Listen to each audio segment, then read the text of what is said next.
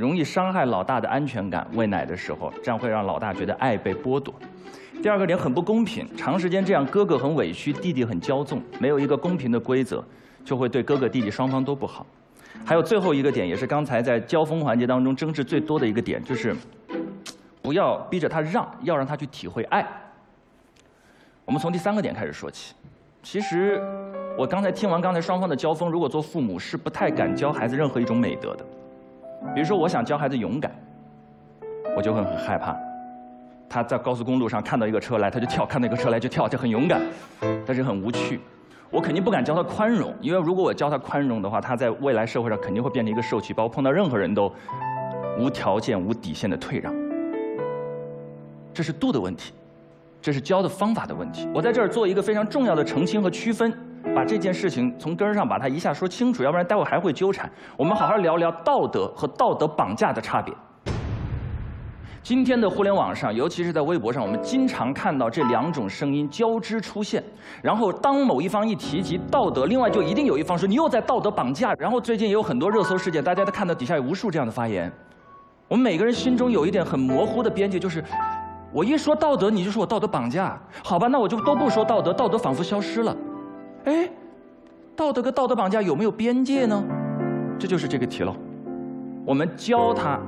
跟用让去绑架他之间差别在哪里？两件事情很明晰的做一个区分。第一，道德律己不能律人。道德是用来要求自己的，你以它来要求自己，好的道德；你以它来逼迫他人，道德绑架。清晰的边界。还有第二件事情，好的道德教育跟道德绑架的区别就在于，我们只奖励不惩罚。这就是好的教法，非常简单。所以接下来对方再说要不要逼，到底要不要教，我就很简单，就看你有没有惩罚他。我们刚才其实提到了很多现在社会上我们看到的那些大部分的家长，有时候有一种错觉，就觉得我只要教，我就要引导，一引导就容易过度，那个度就一下由奖滑到了惩。本来是一个奖励的好的道德标准和美德，你一不做到，我就批评你、骂你、惩罚你，导致逆反，哥哥开始越来越委屈，弟弟开始越来越骄纵，都是过了这条线的结果。所以，我们今天不仅要教，而且要不过线的，在安全线、科学和合理的教，就这么简单。我相信这个问题已经说清楚了。两件事情，楠姐的倒数第二点是非常酷的，她说不公平，这个规则不公平。呃，这个题目我方拿到以后，我们本着一个非常 科学和严谨的态度，然后跑去认真的做了一些功课。我们主要是采访了两方面的专家。一方面是刚才问我是不是巴甫洛夫有关，呃，很遗憾，这个题不是行为主义心理学设计的范畴，它是发展心理学，皮亚杰还有科尔伯格是他们的范畴。第二方面，我们问的是一些一线的实践人士，在一线辅导真实的零到十八岁的孩子，在十到二十年过程当中的真实的这些辅导老师，我们问了这两者，如果这个题目出现了之后，怎么办？到底应不应该教他们让？很忧伤，所有老师给我的第一反应都是，先要定一个公平的规则。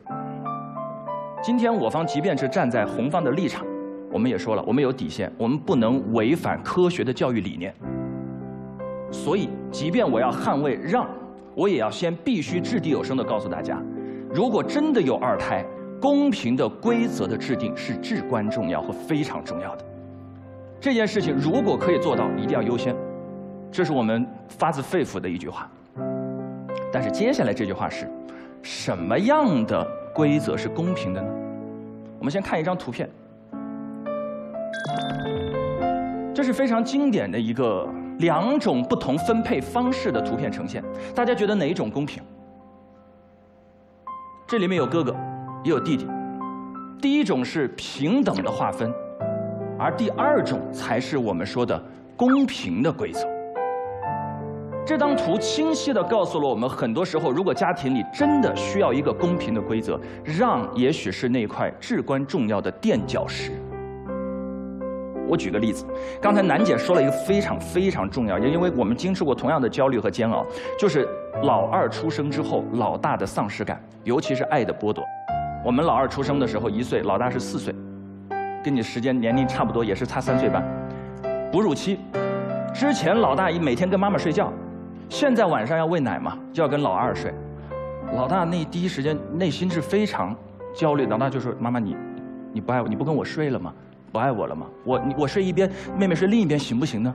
可是那样的话，每天隔两个到两个半小时就会把姐姐吵醒，这会影响她的晚上的睡眠质量和身体发育。妈妈有的时候要忍痛做一个选择，就是该怎么跟姐姐解释这件事情非常重要，该怎么跟姐姐解释。我们当时也经历过同样的焦虑，我们问到了专家人士，专家人士给出的建议是这样的：专家人士要告诉她说，姐姐。你可能会觉得现在每天晚上妈妈陪妹妹，感觉好像是你让出了晚上陪伴妈妈的时间，但是要问姐姐的问题是这个：是，你一岁的时候谁陪你睡？这是让背后制定的规则公平。孩子，姐姐，你一岁的一整年三百六十五个晚上，妈妈都陪了你，而现在妹妹一岁了，理论上说这一整年我也要陪妹妹，这才是一个公平的过程。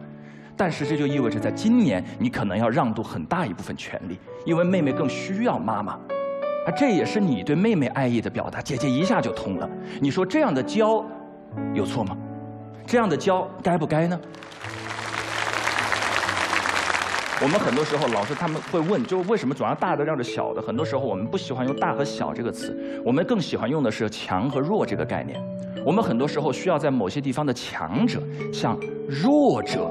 养成让的习惯，而这件事情，直接影响到他未来整个人生当中对美德的理解。只不过很不巧，在你们刚生下来的时候，大部分时候因为您早出生了三四年，很多方面你都是强者，所以这很多时候我们要把道理讲清楚，这是你让的缘由。但是之后这是一个动态平衡，你今天所有让的部分，在未来当他到你同样年龄的时候，都会收获那个年龄的公平，这个问题就解决了。因为刚才楠姐的最后一句话其实很打动我。楠姐说：“我们不要逼着逼着大家让，我们要让他去体会爱。”哇，这说到我的本题了，我谢了。熬了这么久，终于到了爱这个话题，太喜欢，太喜欢，太喜欢。孩子就是宇宙的中心，不能缺少我。孩子是怎么学会爱的？那刚才听楠姐的时候，我自己非常粗糙的画了一张图，有些粗糙，大家姑且这么理理解。这是一只鸟，这是一棵树。一个两岁的宝宝，一个两岁的宝宝。如果我问他，宝宝，你看到的是什么？树。宝宝，你看到的是什么？鸟。很好。好，现在我站在他的面前，问他，宝宝，你看到的是什么？树。我看到的是什么？两岁的宝宝会说树。能理解吗？两岁是一个时间坎。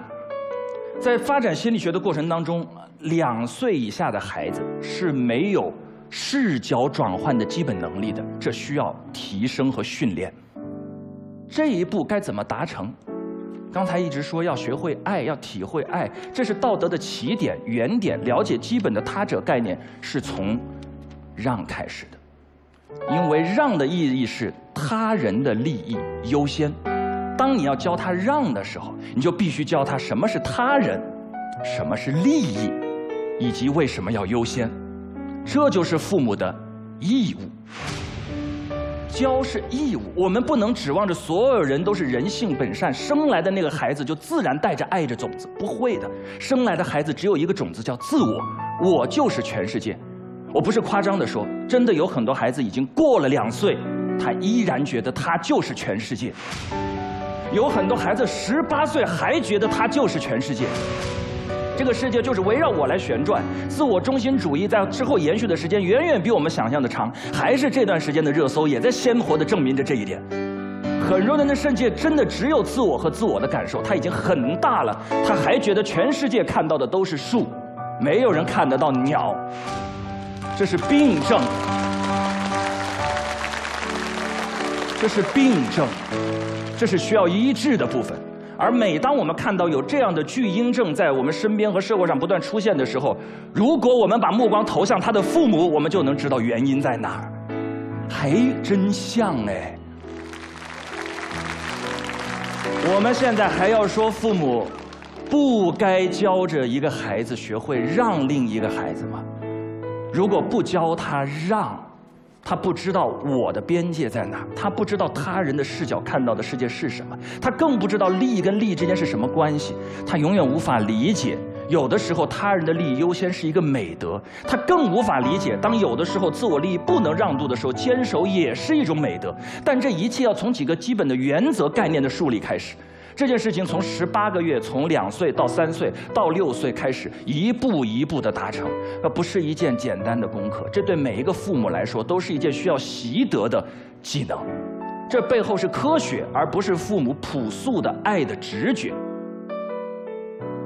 规则公平的制定在前面，制定公平规则的时候，记住强者向弱者主动的让渡是一种美德，同时也要记住做到了。掌声和大拇指，做不到，不要惩罚和谩骂，不要让它变成绑架的绳索。我们让美德属于美德，让权利属于权利，让义务归于义务，把每条线给孩子都画清楚。他将来走出去之后，知道我是谁，知道我。要什么，也知道身边每一个人是谁，知道怎么处理利益冲突的关系，知道什么是美德，知道什么是分寸，知道什么叫过界，这是一个堂堂正正的人，而这一刻是父母该做的事情。谢谢。